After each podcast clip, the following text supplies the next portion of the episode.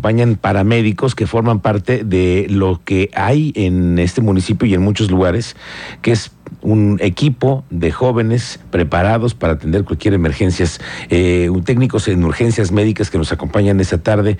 Eh, aquí se encuentra con nosotros María José Bautista. Hola María José, ¿cómo te va? Muy buenas tardes. Hola, buenas tardes. Bienvenida. Muchas y aquí está. Javier Rodríguez, que también nos acompaña como parte de este cuerpo de paramédicos de protección civil del municipio de Corregidora. Bienvenido, ¿cómo te va? Bienvenido, Javier. Hola, ¿qué tal? Buenas tardes.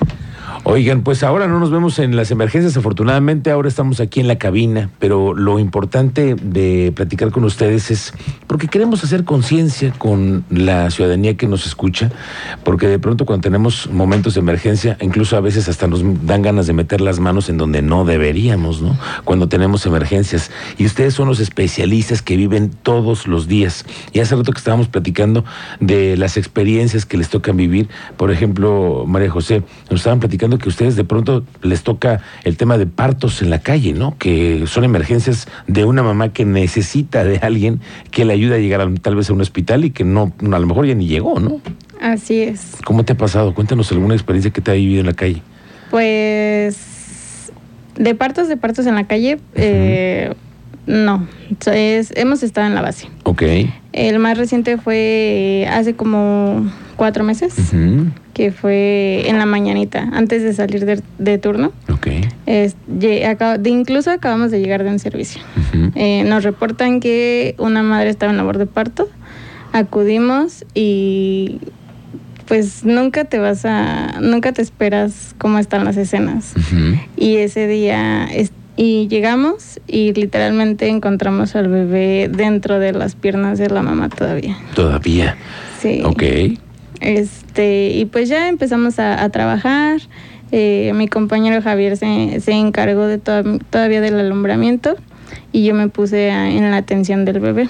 Porque claro, o sea, es, son, ya son dos vidas. Entonces, Claro, tienes que atender a la mamá y al Y bebé, al ¿no? bebé, Oye. Javier, ¿y esto sucede regularmente? ¿Es algo que frecuentemente puede llegar a pasar en una agrupación como la que está ustedes? Eh, la verdad es un poquito al azar eso. Tanto como digo, este último año hemos tenido, podría decirse mucha suerte, que hemos tenido varios partos ahí en el municipio de Corregidora, como hay veces que puede pasar mucho tiempo sin que este tipo de servicios se lleguen a dar. Pero sí es algo importante porque son servicios que, a pesar de que son algo distintos a las emergencias, porque en sí, pues alguien no está herido ni está enfermo, es un proceso natural del cuerpo el parto, sí es un apoyo que se le tiene que brindar a la mamá para que todo pueda salir bien y pues que todos podamos acabar contentos al final del día. Claro, porque son momentos además de mucha tensión, ¿no? Hay que tener los cinco sentidos inmediatamente. Oye, y en la experiencia de lo que pasa en Corregidora, por ejemplo, ¿qué es, de qué es, hay más atenciones? ¿Qué es lo que ustedes tienen más llamadas de emergencia? Híjole, pues se va, va variando, como que hay temporadas, como que temporadas son enfermitos, este, hubo temporadas en donde nos tocaron varios infartos, infartos cada turno, cada turno, cada turno, En serio. o accidentes, los accidentes y nunca pasan. Los accidentes de día y de noche, ¿no? En tu experiencia, ¿qué es lo más feo que vi- vives en, un- en una, en una jornada nocturna? Pues yo creo que concuerdo parte de los accidentes. Al final del día, a veces las escenas y cómo queda, pues ahora sí que el lugar de la emergencia es algo que, como decía María José, uno no se lo espera. Te lo puedes imaginar, pero al momento de arribar, a pesar de lo que te digan por radio, lo que te digan por teléfono, es otra cosa distinta. Y la magnitud de las cosas, tanto a veces nos toca ir y llegamos y es un laminero, como a veces nos ha tocado y este, son choques que nos quedamos atónitos de lo que estamos viendo. Entonces, depende mucho. Y también la temporada del año. Digo, la verdad, en las temporadas de las fiestas, sobre todo fiestas patrias y fiestas decembrinas, es cuando tenemos más incidencia de choques. Y ahí sí es cada turno uno tras otro. ¿Será que no hacemos conciencia? ¿Que no entendemos a pesar de que hay cifras, que hay eh, accidentes cada rato, que vemos vialmente la, la- la ciudad asfixiada? ¿Que no entendemos? ¿Qué, ¿Qué nos pasa? ¿Tú sigues viendo las mismas escenas como dicen en las temporadas? Sí, la verdad sí. Sí. Sí, siguen viendo. Con excesos. Y más en jóvenes.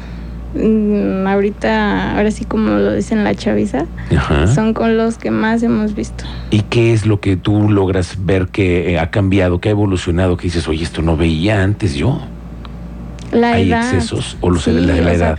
me ha tocado chavitos de 14 años que, o sea, literalmente inconscientes de, de lo tomadas que están. Ujú. Sí, digo, entre más jóvenes están, más como que lo toman muy a la ligera. Claro, pues es que menos eso. resistencia tienes en el alcohol, ¿no? Entre más chavito estás y las, y las jornadas te pegan más duro.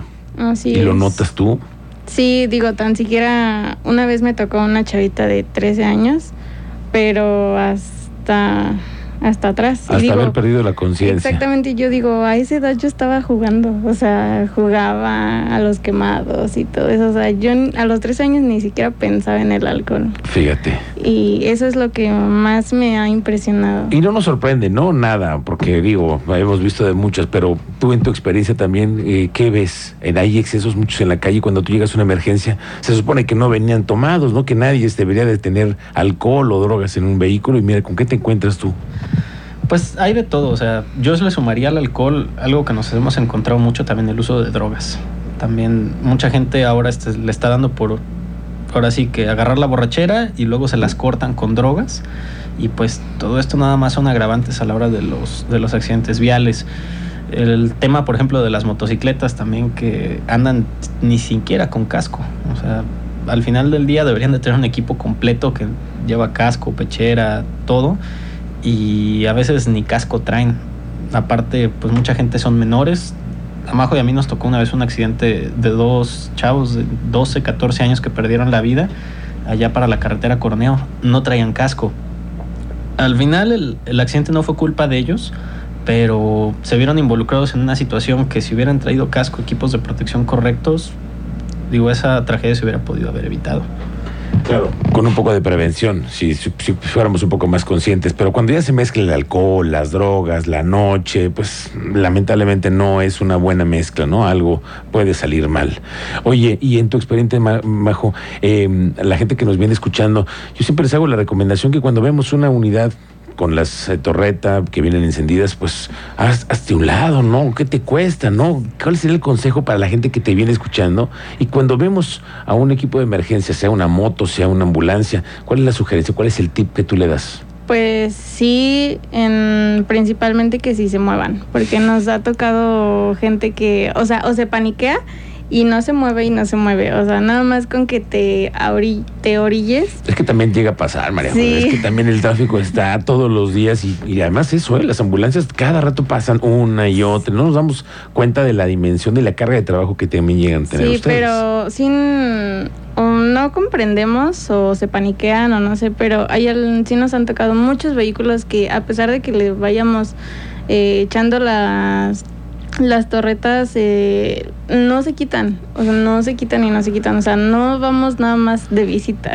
como, Claro. o sea, vamos a una emergencia. Ustedes no- traen una emergencia. Exactamente, no es que les pitemos por pitar, sino que... No es que vayan ustedes a cenar ni vayan ustedes a hacer, es que tienen una emergencia, van por Bernardo. Quintana y está el tráfico así, es porque hay que hacer, ¿qué es? Nos falta cultura vial, ¿qué es? Sí, mucha falta de cultura vial. Digo, la gente tiene que entender que también hay muchos tipos de vehículos de emergencia. O sea, puede ser una moto, una ambulancia, camionetas, este, camiones de bomberos. Ahora sí que hay mucha variación en eso, pero sí la gente tiene que tener esa paciencia también para poder eh, ayudarnos a nosotros a responder. Más ahorita con la situación que tenemos en el estado de 5 de febrero, este, Bernardo Quintana, que luego son vías que se atoran mucho.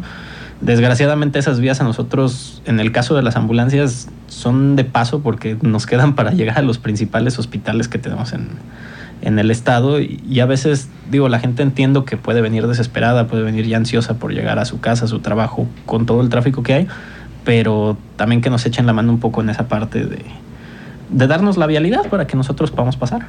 Claro.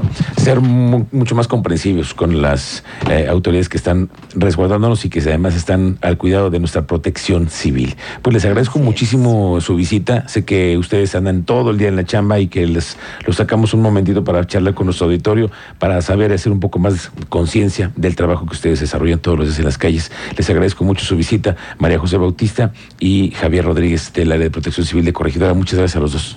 Gracias. Muchas Buen gracias. día.